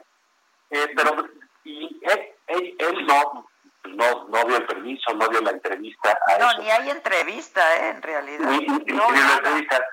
Pero déjame decirte de lo que habla esto. Esto habla de a dónde ha llegado ese personaje. El personaje de Hugo López Gatel. Ya lleva un rato en la chunga, ¿no? Y de, de- de que si esto, que si esto, que si el galán, que si esto, que si es bueno para esto, que si es bueno para el otro, que si fue líder de CEU, que si era comunista, que si la chingada. O sea, todo empezaron ellos mismos a hacerle una suerte de eh, un halo de imagen de un tipo realmente novedoso, eh, digamos, en esa nadería o en ese pantano que es la 4P, donde si acaso te encuentras un monstruo, una telaraña, este, un cadáver, una momia, ¿no? Entonces sale este tipo con su apariencia fifí, con cierta solvencia técnica, que se ve que estudió, o sea, todo lo que detesta el peje, la ciencia, los estudios, el, el vestido, el portado, el, el, la inglés, el que estudió fuera. La fluidez para hablar, efectivo. Exactamente, puede ayudar tres palabras, también habla español. En fin, todo lo que detesta el peje lo tiene López Gatel. Bien habla español. No, esa es la verdad. Entonces, cuando sucede eso y ese personaje se empieza a frivolizar por el mal manejo que ha hecho el solo de esas eh, eh, de, de, de su conferencia de prensa, pues el resultado es que la revista Quién lo saca como un pues digo, ya además hasta que lo ofrezcan en calendario, ¿no? No, y sabes qué es lo Eh, peor. yo, yo estoy en Acapulco y está en los espectaculares, aquí a todo lo que da, es él el que No. sale, ¿eh? Lo cual es contrario al 134 constitucional. ¿eh? Está prohibidísimo, no por la ley, por la constitución. La promoción personalizada, pagada con recursos públicos, promoción personalizada, tu imagen o tu nombre, está prohibidísimo, castigadísimo. No puede ser que aprovechen la pandemia para este tipo de, primero, frivolidades y segundo, abusos y proyecciones políticas. Es no tener madre, porque además, si ya hubiera terminado todo esto y hubiéramos salido razonablemente bien, ¿eh? bueno, pues que se dé el lujo de andarse poniendo este, ¿no? Pero si estamos apenas entrando en la fase crítica, cuando vamos a llegar apenas a los primeros mil muertos oficialmente de esto, caramba, tantito pudor, tantita madre por los que lo están sufriendo, por lo que le están pasando tan mal, hombre. No puede ser esta ligereza y esta frivolidad. Y todo es la misma errática política comunicación social de, de, de este gobierno, ¿no? De cómo manejan todo el tema de comunicación social, cómo, cómo, cómo, cómo se están dedicando a golpear. La mañanera de ayer fue brutal, fue bestial, ¿no? Al tiempo que estás a- a- anunciando supuestamente medidas para un poquito aliviar la parte económica, arremetes con nombre y apellido contra Sí, medios y contra A mí periódicos. eso me pareció gravísimo y súper preocupante, ¿eh? la verdad. No, no, eso no se vale. El, el, el López Obrador se la pasa diciendo no somos iguales, eso sí calienta. El- el- la verdad yo he tenido eh, la oportunidad de conocer al presidente de la República, eh, trabajo público, etcétera. Eh, y todos se quejan de lo mismo, igual que López Obrador, ¿eh? de lo mismo, o sea, nada más que no chillan en público como el presidente. Así es. To- todos dicen qué pasa con los medios, por qué no reconocen este esfuerzo, por qué no hablan bien de aquí, por qué no ponen esta obra de relieve, por qué nada más lo malo. Pues bueno, se supone que al poderoso hay que estarle revisando lo malo, no lo bueno. Pues sí, pues sí, número uno. Esa es la labor de los dos, medios. No estamos para aplaudir, un, número uno. Y número dos, tienen todos muy malos modelos de comunicación, ¿eh? No, no, no, pero esto lo que dice Juan de Ignacio y que hoy escribe en su columna Salvador García Soto muy bien, es todos se pueden quejar, ¿eh? Y es cierto, a mí también me ha tocado tratar con varios presidentes de la República, todos se pueden quejar, pero más en la intimidad, más en, en, el grupo, en el equipo, qué está pasando, se revisan cosas y todo, pero aguantas vara y al final pues es la labor de los medios, y los medios ahí se van a quedar mientras tú te vas, como se dio el público como presidente. Y fíjate, déjame que entender. Una, una cosa, este, eh, que es clara, ¿no? Un día Joaquín Sabina le, preguntó al presidente Calderón, dijo, bueno, ¿y aquí en México qué diario está a favor del gobierno? Eh, el Calderón le dijo, no, pues ninguno. Y pues, es, la verdad, normalmente ninguno. Es, este en, otros países, sí digamos, hay medios muy decididamente a favor de, sí, de los gobiernos. Aquí como que fue tanto el, el gobiernismo durante tantos años eh, en el priismo, que fue tan barato y tan arrastrado el, periodismo, donde nada más había dos o tres medios que se destacaban, que ahora estamos en un lado donde nadie tiene el, digamos, tiene el, el, arrojo de ponerse a defender al, al, gobierno. Digamos, antes eh, se necesitaba valor civil para atacar al gobierno esa era la verdad, porque era un, un sistema represor. Y ahora se necesita valor civil para defenderlo. para defenderlo, claro. Entonces, bueno, pero, pero, eso que dice López Obrador lo dijo Peña Nieto. Y a Peña Nieto lo criticaron y se mofaron y se burlaron sobre todo ellos. Y lo dijo en una frase patética, ¿no? Ya sé que no aplauden. Ya sé que no aplauden, ¿no? Nada más que López Obrador dice, ya sé que no aplauden, y lo dice llorando dice ni una nota, ni una, todavía menciona por favor, tú conoces a Federico Javier, Adela, tú por supuesto a Federico Arreola, por favor, sí, que le, le, manda, le mandamos un saludo donde quiera que esté, que ojalá sea muy lejos. Pero, digamos, ese es el parangón del, del periodismo de opinión, etcétera. El pobrecito hombre, este Enrique Galván. Enrique Galván, ¿cómo lo pueden poner como un ejemplo de periodismo? Y algunos moneros, mira, él se está refiriendo a los moneros, y todavía dijo, Helio Flores, ¿verdad? Todavía existe, ¿verdad? Por ahí Helio Flores. Los moneros de la jornada que obviamente están con él. A los otros dos periodistas que mencionó yo ni los conozco. Ah, bueno, Jorge se puede Patterson, claro que lo conozco y lo respeto, ¿no? Pero dices, ¿y ya? ¿Te cae que ya con esos son los únicos? No, no, la verdad es que no se vale, no, no se vale. pero la reportera ayer en la mañanera muy bien cuestionándolo sobre eso, ¿eh? No, muy bien, muy bien. muy bien, la verdad. Eso es señal de que sí hay medios eh, que, tienen gente profesional, gente dedicada, y que ya le perdieron también el miedo al presidente, porque yo creo que algo que pasa con, con, López Obrador es que hemos visto cómo se ha ido haciendo chiquito, ¿no? Como eh, eh, era un hombre que gritaba, que señalaba, que acusaba, y pues se está quedando con un plan como de merolico, ¿no? En las mañanas, y ya, pues ya, no asusta, ¿no? O sea, la, la gente... razón.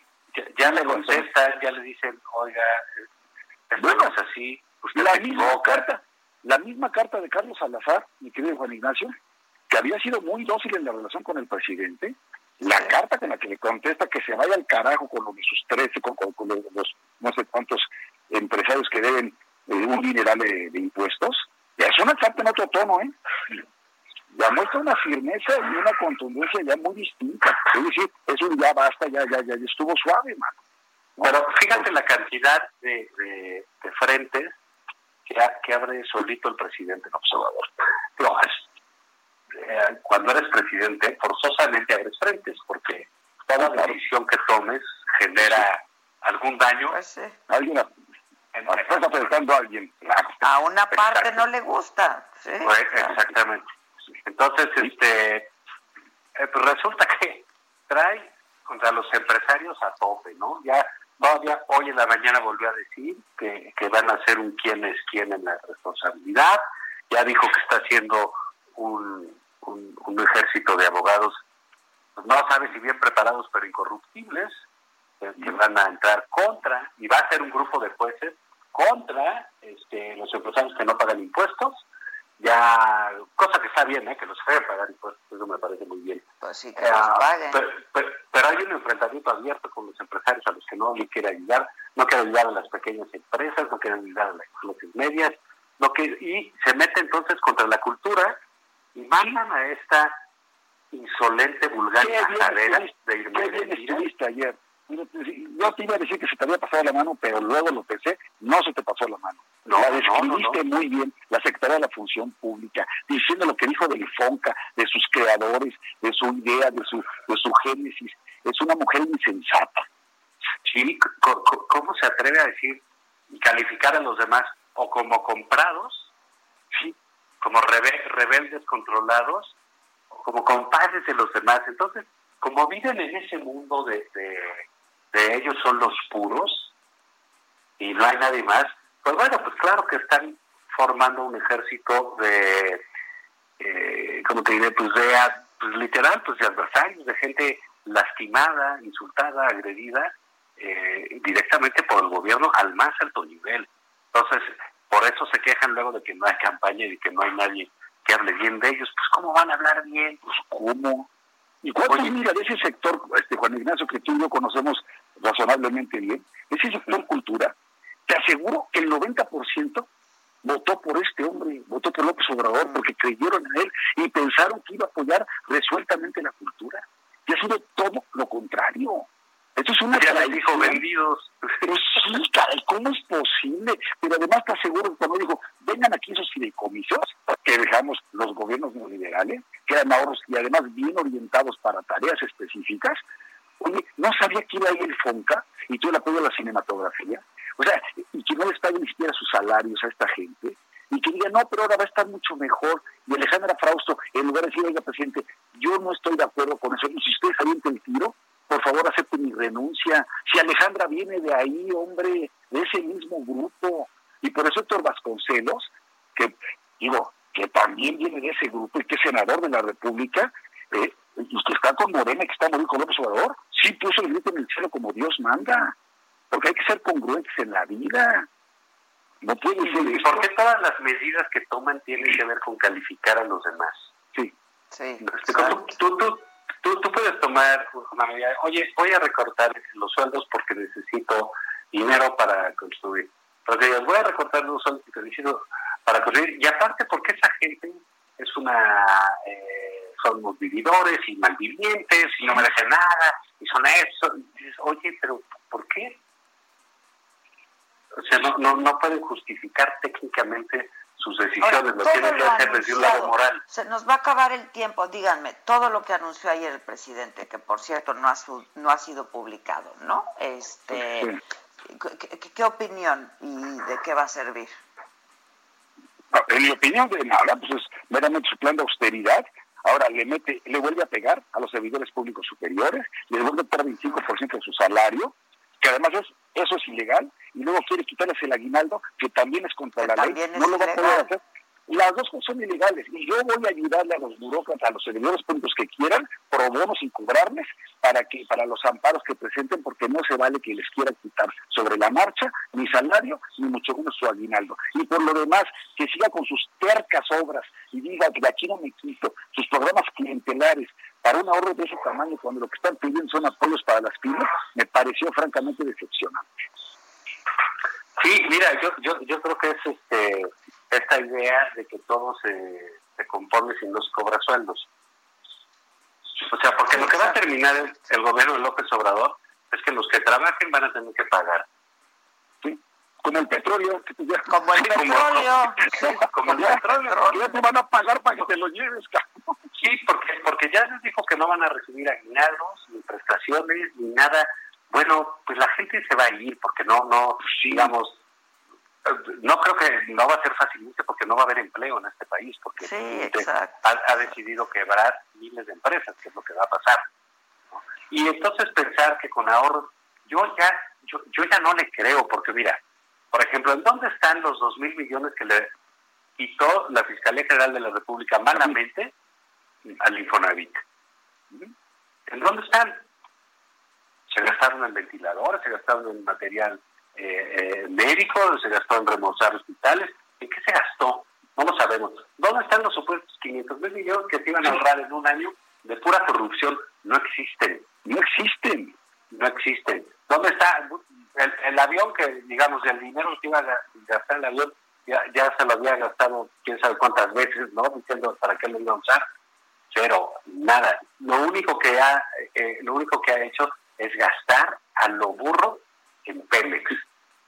Y Además, después de esto, el martes, el, eh, eh se publicó en el diario oficial 65 mil millones de pesos más para Pemex. O sea, es seguir tirando el dinero a la basura. Y mientras tanto dice, ¿saben qué? Fíjate esto adelante.